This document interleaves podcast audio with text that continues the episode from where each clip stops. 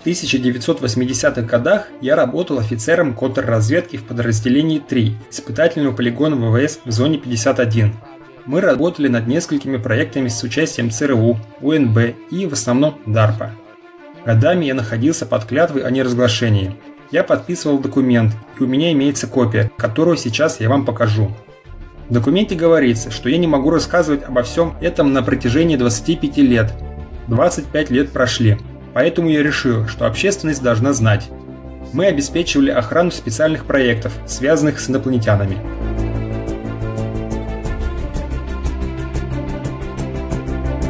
Также я входил в состав поисковых команд. Были так называемые площадки крушения, ряд крушений НЛО в США и Канаде – мы находили космические корабли и обнаруживали существ. Мой договор о неразглашении истек. Все, что я сейчас говорю, одобрено к разглашению. Я имел опыт работы в засекреченных военных программах и видел свыше трех тысяч внеземных тел. В составе команды я бывал на площадках, где извлекались остатки потерпевших крушения кораблей. Я лично видел тела, фрагменты кораблей и двигатели.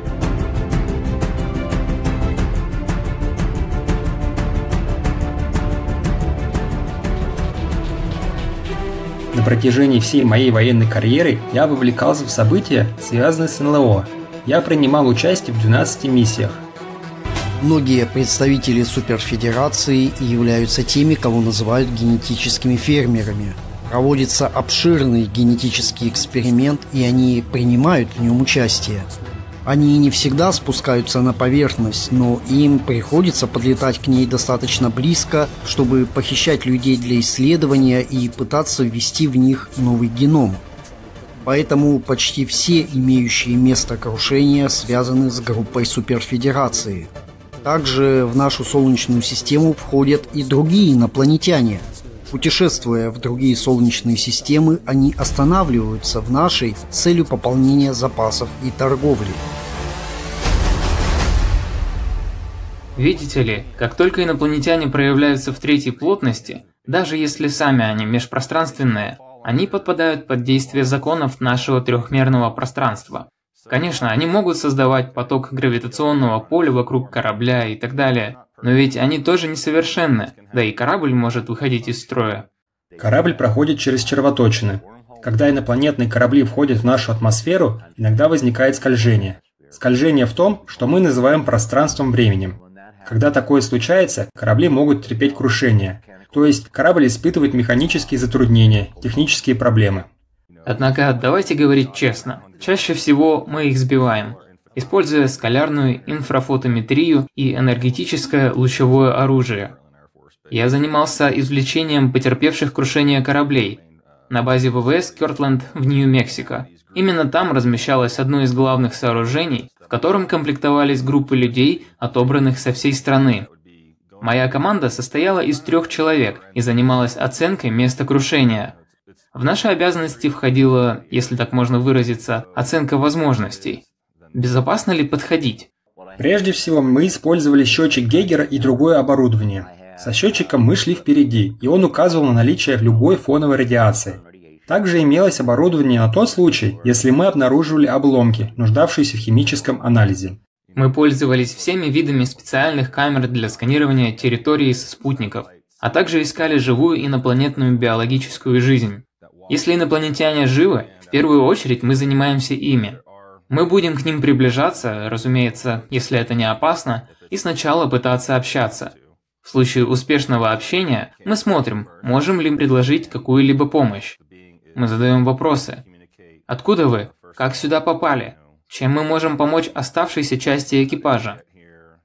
Иногда они общаются телепатически, иногда говорят на языках, которые мы не понимаем. Но инопланетяне очень высоко разумны. Они уже знают, что думают люди. Для них ваши мысли не секрет. Они просто знают, когда совершаются усилия в попытке их спасти. С такими существами мы вынуждены общаться через интуитивных эмпатов. Чем могу помочь? Что смогу сделать? Такие существа просят помощи интуитивных эмпатов и говорят, мне нужно питание, вот как его приготовить. Имелась специальная команда медиков. В нее входили врачи, специалисты, которые знали, что делать с ранеными инопланетянами на более высоком уровне. Например, чтобы заклеить раны некоторых сущностей, вы не могли пользоваться обычным пластырем. Мы пользовались чем-то, напоминающим гипс. Так же, как и в наших телах, в телах инопланетян могут содержаться недружественные бактерии и вирусы, поэтому с ними следует быть очень осторожными, несмотря на то, что со своей точки зрения они могут быть вполне здоровыми. В таких случаях мы берем существ и сопровождаем их к специальному самолету, внутри приспособленному для перевозки специальных герметичных гипербарических кислородных камер. В эти камеры и помещаются инопланетяне – Иногда во время транспортировки с инопланетянами общаются ученые. В любом случае, инопланетян стараются увести с места крушения как можно быстрее. Обычно команда не знает, какой вид болезнетворных организмов несут инопланетяне или влиянию каких наших патогенов они подвержены. Поэтому их вынуждены сажать в карантин до прибытия профессиональных ученых-медиков, если среди них имеется раненое существо, оно обычно погибает от ран, прежде чем ему окажут медицинскую помощь.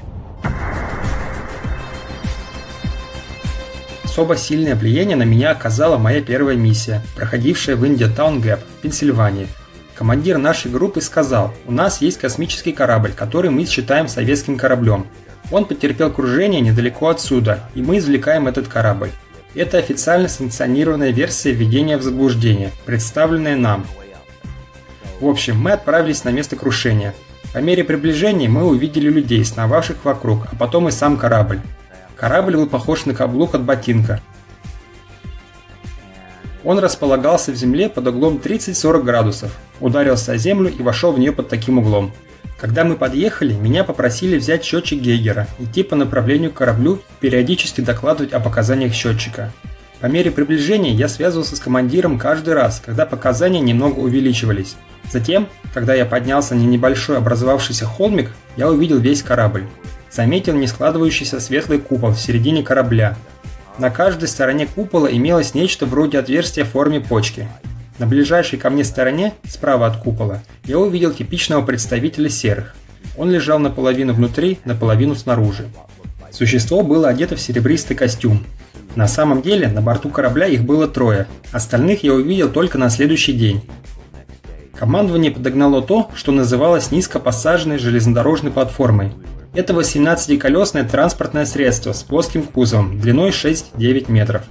Военные извлекли корабль из земли, погрузили в кузов эвакуатора, накрыли брезентом, намертво закрепили края брезента и увезли. К тому моменту я уже точно знал, что это был не русский космический корабль или корабль любой другой страны на поверхности Земли.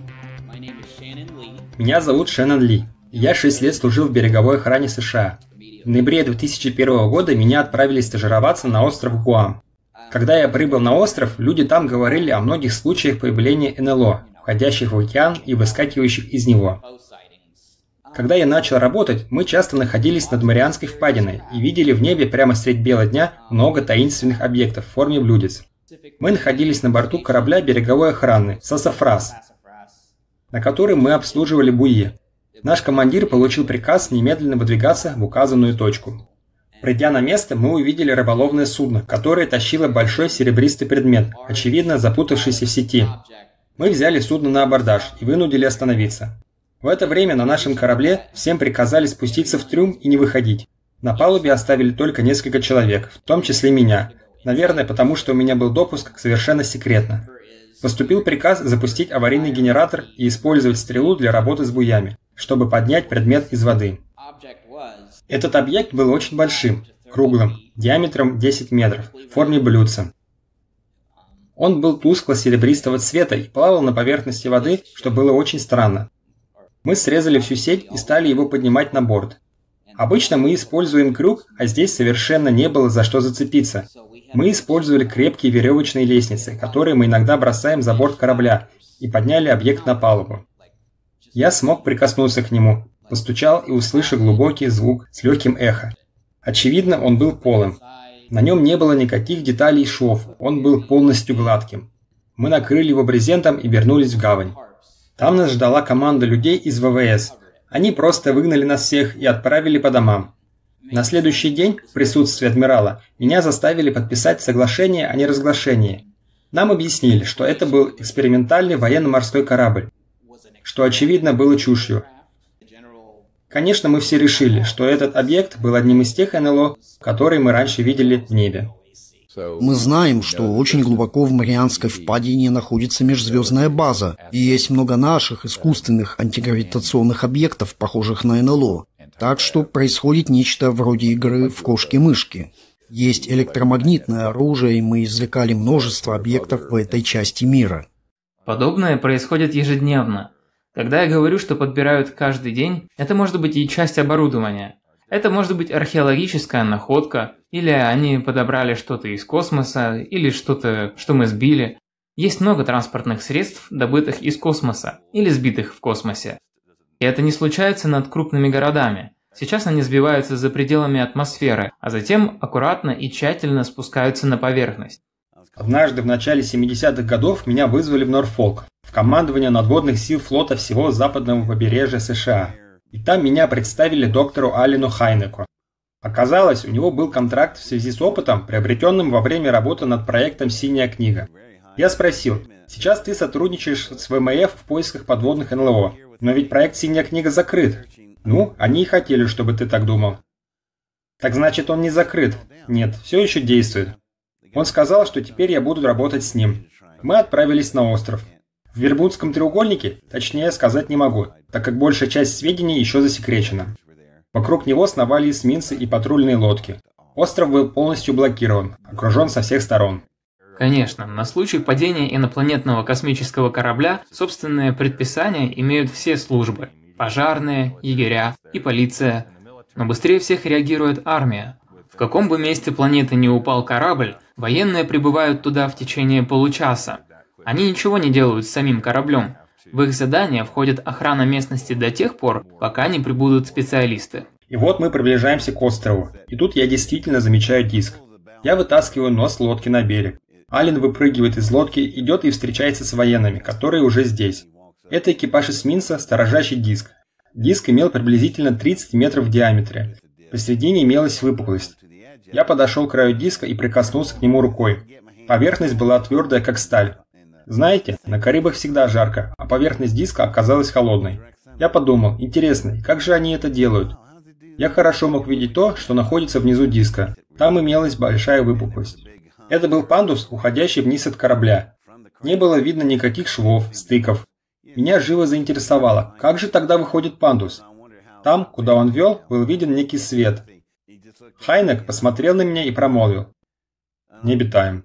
В голосе звучало разочарование или что-то, что его беспокоило. Я еще подумал, что, возможно, его угнетает то, что военные забрали экипаж диска куда-то еще, отделив экипаж от корабля. Он говорил, что мы способны сбивать НЛО. На наших спутниках имеются детекторы нейтрино, фиксирующие энергию разных длин волн. В результате мы можем засекать, где находятся корабли, и испарять или сбивать их до того, как они появятся поблизости. Однако есть и другие высоко продвинутые инопланетяне, материнские корабли которых могут находиться прямо за дверью, а мы никогда о них не узнаем. Корабли замаскированы и не испускают никакой энергии. Такого рода программы существовали и не только в Соединенных Штатах Америки, хотя они, конечно, здесь лидеры, поскольку сумели пригнуть под себя огромное количество государств, на территориях которых происходили такого рода события – Такого рода программы были и в Советском Союзе. Такие э, случаи были, в частности в Дальнегорске, там э, потерпел крушение какой-то неопознанный летающий объект, и наши ученые и сотрудники спецслужб собрали немало материалов, в частности, очень странные сеточки из такого металла, который при нагревании восстанавливает свою структуру.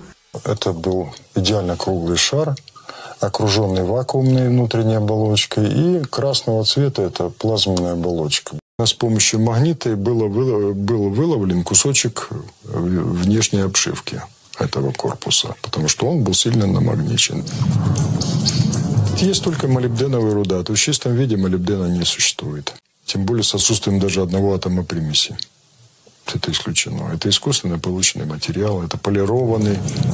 Я полагаю, что сверхчистый молибден служил инициатором сверхмощных электромагнитных полей вокруг этого НЛО. В частности, в Сибири тоже тарелку такую военную как бы э, обнаружили, потерпевшую э, такое, можно сказать, кораблекрушение. В 1982 году к югу от Москвы произошел инцидент. Корабль приземлился и похитил нескольких школьников. Мы, разведка США, кое-что знали, но не все. Поэтому мы запустили операцию в попытке собрать больше свидетельств. Нам удалось вступить в контакт с нужными людьми и разместить наши активы в надлежащем месте. Русскому офицеру милиции, наблюдавшему за похищением и реально преследовавшему корабль на своей машине, хотя потом корабль улетел, удалось передать нам больше информации.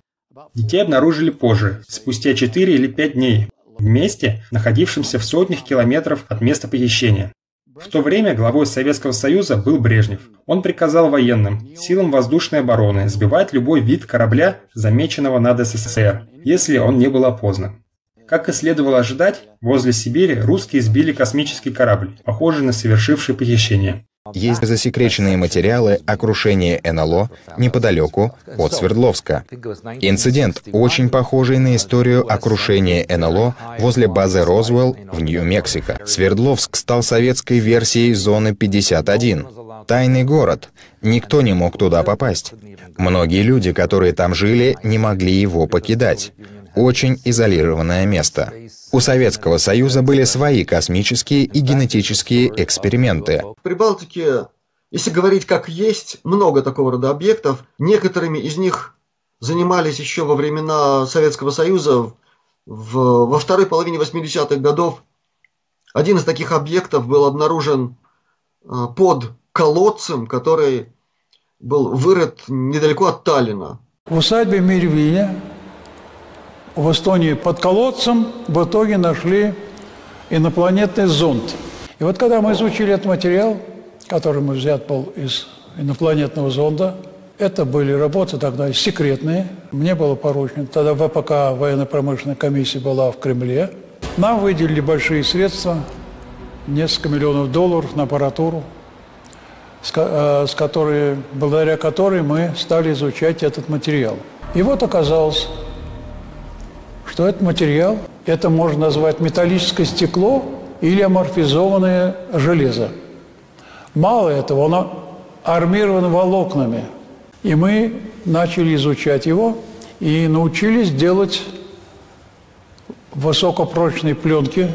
Мы используем, мы делаем бронежилеты по этой технологии. Мы используем в защите техники военной, э, танк «Армата», проект «Армата». Использовали там в акватории Балтийского моря за последние 20 лет произошло несколько событий, которые можно трактовать как операции по нейтрализации некоторых обитаемых космических объектов, принуждение их к приземлению, а далее захват объектов и их обитателей.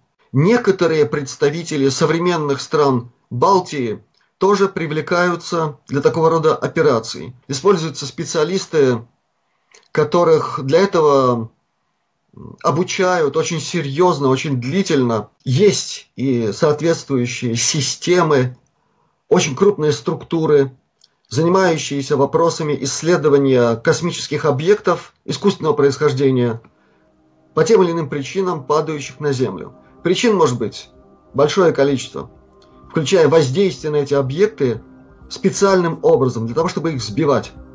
А дальше производить захват объекта, исследование его. Я сталкивался с космическим кораблем, выглядевшим как гигантский конструктор Лего. Размер приблизительно 15 на 9-12 метров.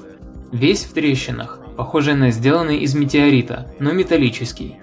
Мы приблизились к кораблю только после того, как со спутников просканировали его на радиацию и кое-что другое. Мы были первыми, кто приблизился к кораблю. Я никогда не видел таких кораблей в проектах, поэтому для меня он стал чем-то новым. По всей площадке были разбросаны обломки, сияющие оранжевым свечением, но не испускающие тепла или чего-то другого. Валялись разные виды инопланетных устройств. Должно быть, они просто вывалились из корабля при крушении. Также виднелись три тела инопланетян. Двое были уже мертвы, а один пребывал на волоске от гибели. Инопланетяне были гуманоидами, с голубоватой кожей, ростом около двух метров. От корабля исходило какое-то жужжание, как будто он еще работает, действует. Нам следовало соблюдать все меры предосторожности и ни к чему не прикасаться, поскольку были случаи, когда от прикосновения корабль взрывался. Когда я входил в корабли, боковые отверстия уже были открыты. Как это делалось, понятия не имею. Помню один раз. Все происходило в Германии в 1977 году, где-то недалеко от Штутгарта. Корабль выглядел как дискообразный объект с выступами. Мы вошли в него. Внутри все стерильно. Преобладали мерцающие серебристые цвета. Панель сияла зеленым светом. Множество круглых приборов. Все напоминало голограмму. Меня переполняло благоговение. Я имею в виду, вот оно. Никто на этой планете не строил этот корабль. Вам ведь интересно, какие новые и чудесные технологии могли находиться внутри. Я смотрел направо. Стена опоясывает весь корабль, поскольку он круглый. Я смотрел влево и видел все эти панели. Продолжал идти дальше, и полковник говорил, мы даже не знаем, что это такое, но, представляется, все приборы работают. Я шел дальше и никого не находил. Почему они хотели, чтобы первым входил именно я? Потому что я мог чувствовать существ. Я имею в виду, ну как старая охотничья собака, которая бежит впереди и чувствует запах кроликов. Мне предписывалось сообщать, ощущаю ли я любой живой разум. Обычно я говорил, чувствую, здесь побывали биофакторы. Это трудно объяснить, но ощущение пребывания кого-то еще присутствует. Иногда у нас не было надлежащего оборудования для измерений, поэтому мы пользовались сверхвосприимчивыми людьми. Когда они входят в корабли, то ощущают энергетические следы существ, которые, вероятно, какое-то время пребывали там, или все еще связаны с кораблями. Обычно их уже забрали свои. Инопланетяне ведь тоже проводят спасательные операции. Все, что оставалось нам – сам корабль. Когда я входил в корабль, я часто чувствовал странный запах. Запах ионизированного воздуха. Корабли нуждаются в ионах, создаваемых устройством, системой движения, основанной на создании ионов вокруг и внутри корабля. Я ощущаю нечто подобное во время грозы. Чувствую тот же запах. Бывало так, что мы направляемся к кораблю, а поблизости висит спасательный корабль. И мы переходим к тому, что называется режимом ожидания, и не приближаемся к нему. В некоторых случаях пришельцы забирают своих людей, а корабль остается нетронутым. То есть мы получаем корабль, весь корабль, но без экипажа. Несмотря на то, что на корабле может и не быть нужного индивидуума, таким индивидуумом может оказаться сам корабль. Они и есть инопланетяне. Корабли сознательные, обладают сознанием. Понимаете, инопланетяне опережают нас в развитии на миллионы лет и способны делать то, что мы даже не можем себе представить. Земляне думают об инопланетянах как о трехмерных сущностях, но это не так. Они обладают телами света, которые могут проявляться по-разному. Согласно официальным документам, которые я читал, в 1947 году в штате Нью-Мексико произошло крушение двух кораблей пришельцев-эбенов. Они пролетали над штатом Нью-Мексико и угодили прямо в грозу, электромагнитную бурю. Два космических корабля столкнулись друг с другом и потерпели крушение. Один приземлился в корону Нью-Мексико, к северу от Розуэлла, второй возле Хорсмеса. Место первого крушения обнаружили через несколько дней. Место крушения второго корабля оказалось в очень отдаленном регионе. Его нашли только через два года. В крушении 1947 года в Корона выжил один инопланетянин из пяти. Мы называли его Эба-1. Он детально объяснил, как корабль потерпел крушение, что вышло из строя система жизнеобеспечения. Астронавт Эдгар Митчелл опросил больше 40 очевидцев аварии в Розуэле, которые видели тела и перевозили обломки. Так вот, оказалось, что существо, выжившее и вышедшее из корабля, держало в руках маленькую коробку, Оказалось, что когда вы начинаете мысленно взаимодействовать с ней, коробка раскрывается, как цветок. Внутри нее странная разноцветная сетка, и над ней появляется изображение, похожее на трехмерную голограмму. Выяснилось, что это система навигации для корабля, работающая при помощи сознания. Если вы подумаете о том, куда хотите переместиться в пространстве и времени, то голограмма покажет вам это место. И если вы решите, что «да, это место, где я хочу оказаться», то перед кораблем откроется портал, куда он и полетит. Эбены выглядели как типичные серые. В 1950 году военный медик нашел способ имплантировать горло Эба устройство, чтобы он мог говорить, мог произносить слова. До этого Эба мог издавать звуки, визжащие звуки, которые и были его языком, а мы не могли его понять. Они пользовались языком жестов, а также изображениями разных вещей, имевших отношение к делу. А теперь он смог произносить слова и очень быстро выучил наш язык, буквально за несколько месяцев. Эб объяснил, что они находились здесь с исследовательской миссией нашей планеты и что они посещали нас годами, годами, годами, сотнями лет. Они возвращались, чтобы исследовать нашу планету, и, когда произошло крушение, они пребывали в нашей атмосфере всего несколько дней. Мы забрали их корабли. Я осведомлен об этих космических кораблях и видел, как летает один из них. В 1980 году, когда я их видел, они дислоцировались в зоне 51. Выживший Эбен ходил внутрь и показывал ученым разные вещи внутри корабля. Он умер в 1952 году. Сначала мы не могли понять технологию, Наши ученые сидели в кораблях, извлекали датчики и выясняли, что будет, если дернуть тот или иной рычаг. Я тоже забавлялся некоторыми из них. В конце концов, эксперты выяснили, как на них летать. И начали летать. Полагаю, это и был тот корабль, с которым работал Боб Лазар. Меня зовут Боб Лазар. Я известен тем, что работал на участке С-4 в пустыне Невады, недалеко от 51-го полигона. Там мы занимались разбором инопланетных кораблей. Его забирали в зону 51 или С-4.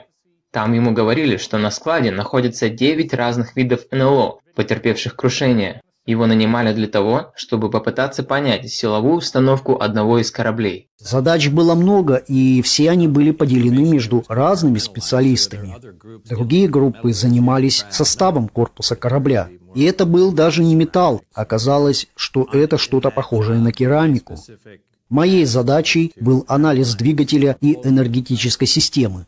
Мне нужно было понять, сможем ли мы сами повторить эту технологию, используя доступные материалы. Через небольшое отверстие внизу корабля опускается пандус. Как только вы ставите ногу на пандус, он сразу же начинает двигаться. Поэтому вам не нужно карабкаться по нему вверх. Затем вы сразу же попадаете в центр управления. Кстати, сам корабль не такой уж большой, метров шесть. Интерьер корабля представлял собой одно большое помещение. Все выглядело тускло-серым, темно-металлический серый цвет. Были маленькие кабинки, в которых существа отдыхали, и никаких других помещений, за исключением помещения под кораблем. Есть места, сидячие места для всех существ, для экипажа корабля. Когда я заглянул в диск, сиденья за управлением были очень маленькими. Может, вот такой высоты. Это было как будто... Если бы это сидел человек, то на эти места можно было бы посадить детей. Контрольная панель. Имеются места, в которых они помещают руки, свои пальцы. Чтобы корабль летел, в кресле пилота всегда должен сидеть один из них, с руками, помещенными в надлежащие места. Они клали четыре пальца. У них четыре пальца. Экраны были очень, очень, очень тонкими, и мы так и не смогли понять, как они работают. Естественно, в то время не было ни плазменных телевизоров, ни чего-то подобного. Со временем, по мере продвижения нашей технологии, в 70-80-х годах ученые стали понимать намного больше о корабле, у него было энергетическое поле. Он искажал пространство и время впереди себя, и искривлял их. Как если бы вы положили шар для боулинга в свою кровать, придавили бы матрац в метре от него, и шар покатился бы к вам. Оно искажает пространство впереди себя, и это двигает его вперед. Когда корабль вращался, внутри него создавалась гравитация. Также что-то возникало и вне корабля. Все это вызывало перемещение энергии, которая влияла на наш воздух и позволяла образование пустоты так, что они могли передвигаться в нашей атмосфере. Имеется документ, объясняющий то, что обнаружили в национальных лабораториях Лос-Аламоса в связи с тем космическим кораблем. Доклад перегружен очень высокотехнологической терминологией. Описывается, как работают электрические заряды на внешней стороне корабля, когда корабль движется.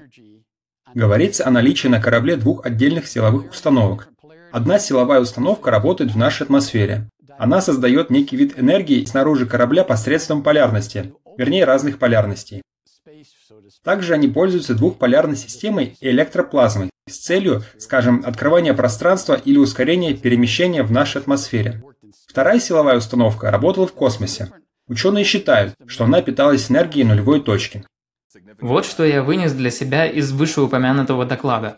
Космический корабль создает множественные тороидальные поля там, где хочет. Перед собой, позади себя. Реальная плазма в силовой установке играет роль конденсатора. То есть у вас имеется корабль, который реально извлекает энергию нулевой точки и хранит ее в конденсаторе в жидком состоянии. Этой энергией можно пользоваться по мере надобности. И запас этой энергии никогда не истощается. Это одна из вещей, которые Эба поведал нам перед тем, как уйти в мир иной. Один из вопросов был таков. Как вы заправляетесь? Эба не понял даже сути вопроса, потому что ему не требовалось дозаправляться. Наш ученый говорил, что корабль обладает своей собственной мозговой системой, своей собственной системой мышления. По существу, им управляли не вы. Корабль просто позволял вам думать, что им управляете вы. Возможно, корабль считывал мозговые волны. Внешне корабль имел форму тарелки. Наверху тарелки находился небольшой шар, а второй корабль выглядел намного больше внутри, чем снаружи. Это похоже на корабль, найденный в Вайоминге. Мы прибыли туда и извлекли НЛО. Снаружи корабль составлял примерно 9-10 метров в диаметре. Когда мы попали внутрь, мы были просто потрясены. Он оказался таким большим. Нам приказали делать измерения. Вспоминаю, как инструктировал солдата. Я стою здесь, а ты идешь туда. Мы находились в центре корабля. Я сказал, держи конец рулетки и иди вперед. Длина рулетки 38 метров. Солдат прошел чуть больше половины пути, и рулетка закончилась. А ведь это еще не был весь корабль изнутри, просто центральная часть. В общем, мы столкнулись с ситуацией, когда экипаж мог манипулировать пространством временем внутри корабля. Я имею в виду следующее. Вы видите корабль, величина которого может равняться, скажем, всего паре сантиметров. Вы даже не заметите его на Земле, и все же он вмещает людей ростом таких же, как мы. Затем в рамках программы обмена сюда прибыла с планеты Серпа Эба-2. Она была женщиной. Ей присвоили кодовое имя Джей Род. Ученые, работавшие в программе, даже сегодня называют ее Джей Род. Насколько мне известно, она все еще жива. С ее помощью нам удалось успешно освоить полеты. Нам удавалось выходить из нашей атмосферы, летать в Солнечной системе и возвращаться обратно. Затем нам повезло с обратным восстановлением кораблей с той же или подобной технологией. Есть информация о том, что э, Соединенные Штаты Америки вступили в контакт с определенным типом э, инопланетных существ и э, вроде бы даже заключили с ними договор о том, что те проводят исследования на Земле, изучают землян в обмен на некоторые технологии. За последние 50-60 лет было много обратно восстановленных захваченных инопланетных кораблей, и у нас есть эти секретные космические программы. Мы получили достаточно для того, чтобы построить высокозасекреченные космические корабли, способные летать в Солнечной системе. По имеющейся у меня информации, у нас есть достаточно большое количество инопланетных кораблей, в том числе тех, которые были специально нам даны. И они учат нас, обучают военных пилотов по всему миру, как ими управлять. Такие военные летчики есть не только в Соединенных Штатах. С тех пор, как я оставил правительственную службу, прошло уже 30 с чем-то лет. Возможно, мы и совершили огромный прорыв в понимании большей части технологии, чего не удалось сделать много лет назад. Полагаю, когда мы выявляем технологию пришельцев или пытаемся заставить ее работать, или обратно восстанавливание, мы теперь продвигаемся гораздо быстрее, чем раньше.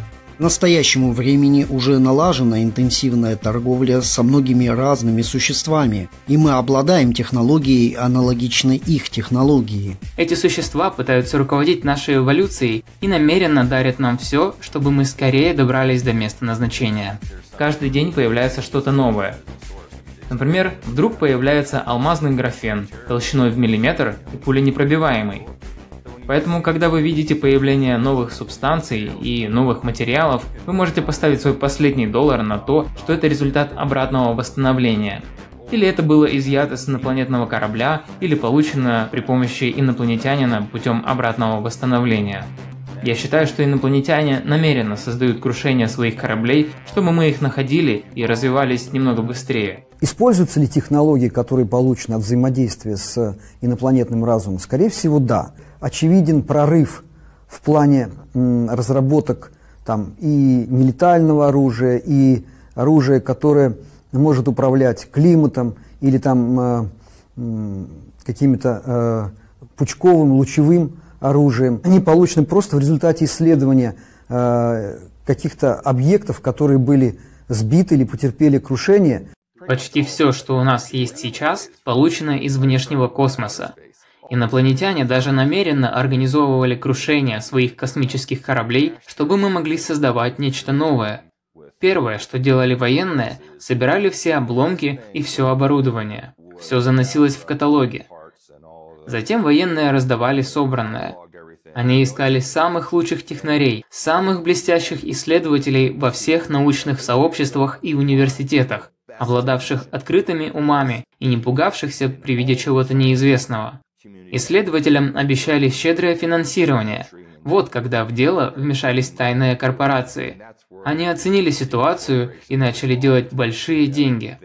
Но дело в том, что согласно договоренности, корпорации должны были отдавать результаты своего исследования правительству, но этого не происходило. Даже когда корпорации что-то возвращали, они не предоставляли всей информации. Конечно, вот так корпорации становились мегакорпорациями, поскольку владеют более высокими технологиями. Теперь все постепенно выходит на поверхность, только очень медленно. Корпорации убеждают, что нам не нужно делать это прямо сейчас. Существует личная заинтересованность в том, чтобы не высвобождать технологию слишком быстро или слишком много. Корпорациям это невыгодно. Если технологии появляются слишком быстро, тогда вы лишаете кого-то корпоративных доходов. Возьмем, например, сотовые телефоны. Компания Apple только что выпустила свою последнюю версию, что заставляет вас думать, что следующей версии не существует. И еще одной, и еще одной. Мы бы поинтересовались, сколько еще версий уже имеется. Ответ – возможно 7. По крайней мере 7 версий после той, которая у нас имеется сейчас. Каждая версия может приносить много денег. Поэтому нет никакой выгоды в том, чтобы перепрыгивать через классики вы можете представить нечто, что на 10% лучше существующего, в крайнем случае на 15%.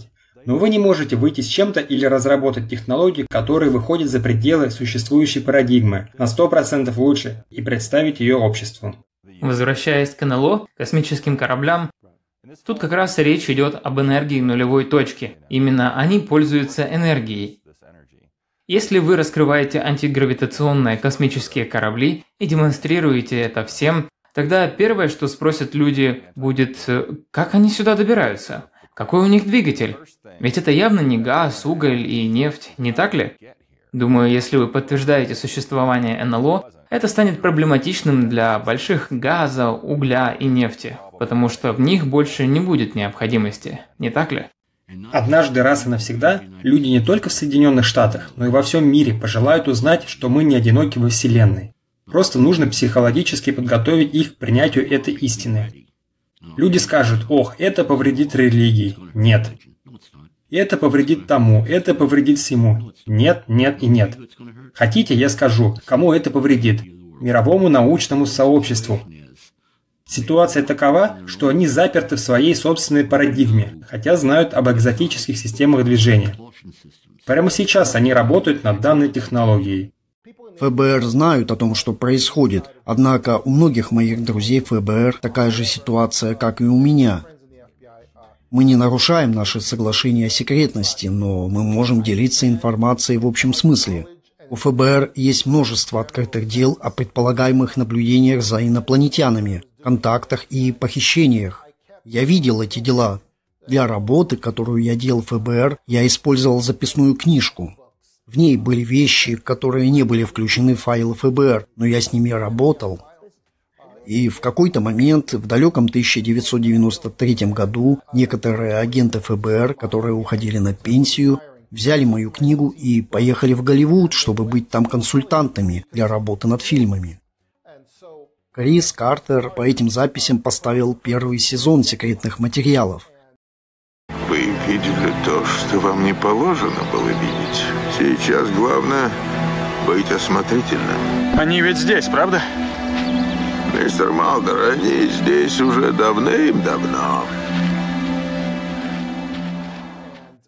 Руководство ФБР затем поняло, что были показаны некоторые из моих дел, позвонило Крису Картеру, и он это подтвердил. Он сказал, что получил материалы не лично от меня, и это избавило меня от проблем. Они ему угрожали, что закроют его сериал. В конце концов он смог его продолжить и вышел второй сезон, но он использовал уже какие-то другие материалы. Даже если крушения тщательно скрываются, где-то они все же регистрируются. Они фиксируются в базе данных. Надеюсь, что в одной из стран Большой Восьмерки найдутся хорошие хакеры, которые взломают базу данных и прольют свет на эти события.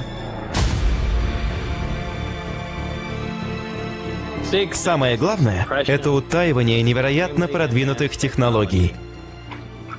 От нас утаивают научные достижения. Да, существует другая цивилизация, и это преступление не говорить об этом человечеству. Наука и технология могут кардинально нас изменить. Изменить существующий мир, экономику, все. Эти технологии скрываются десятилетиями, в то время как человеческая цивилизация направляется все глубже и глубже под воду. Это ужасно. Я называю это преступлением против человечества. У нас есть две группы, которые в основном занимаются раскрытием. Одна группа, связанная с большими СМИ и частью нашего правительства, рассказывает о вещах, которые не пойдут нам на пользу. Они говорят о пришельцах как об угрозе национальной безопасности – это конгломерат больших СМИ и корпораций, и их цель подготовить нас к фальшивому инопланетному вторжению, которое бы объединило всех под их игом. Все, что они раньше пробовали, потерпело неудачу, поэтому не нуждаются в этом, чтобы принудить человечество к полному послушанию. Многое из того, что пишут по поводу раскрытия традиционные СМИ, это не просто ложь. Оно на 180 градусов искажает истину. Информация подается так. Да, инопланетяне здесь, но они представляют собой угрозу. Действительно, была создана продвинутая программа по анализу и идентификации неопознанных аэрокосмических угроз. Мы изучали именно неопознанные летающие объекты. Все слышат про неизвестные феноменальные воздушные явления. И это правда? С точки зрения национальной безопасности – если у вас есть что-то, что может так летать, входить в наше пространство и не быть обнаруженным, то вы не сможете остановить это. Пилоты военно-морской авиации постоянно видят многие НЛО, выходящие из океанов. Есть внеземные базы глубоко в океане, и они там уже долгое время. Поэтому, если бы они имели враждебные намерения по отношению к человечеству, они бы могли захватить нас еще до нашей индустриальной эпохи. Зачем здесь вообще находятся межпланетные цивилизации? Определенно им от нас ничего не нужно. На этой планете нет ничего особого и уникального во Вселенной, что можно получить только здесь. Во Вселенной имеются миллиарды планет земного типа, на них можно добраться мгновенно. Они находятся здесь, чтобы следить и убеждаться в том, что мы не станем угрозой для других планетарных систем.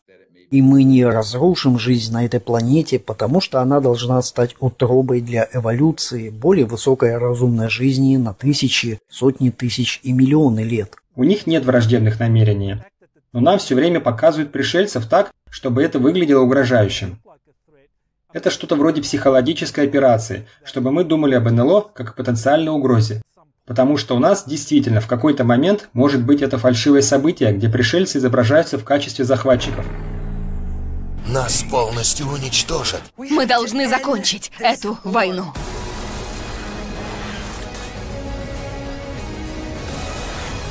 Им не удастся стереть нас. Однако есть и другая группа, работающая над раскрытием инопланетных технологий в наших интересах. Они рассказывают про медицинские кровати и многое другое, но они вынуждены делать это очень осторожно. И на этой стороне есть доброжелательные к нам инопланетяне, которые, вероятно, собираются вмешаться в ситуацию.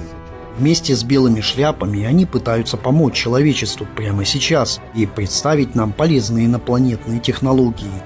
Нам нужно настоящее раскрытие, включающее межпланетный мир и общение, контакты и, конечно, высвобождение технологий, которые преобразовали бы планету –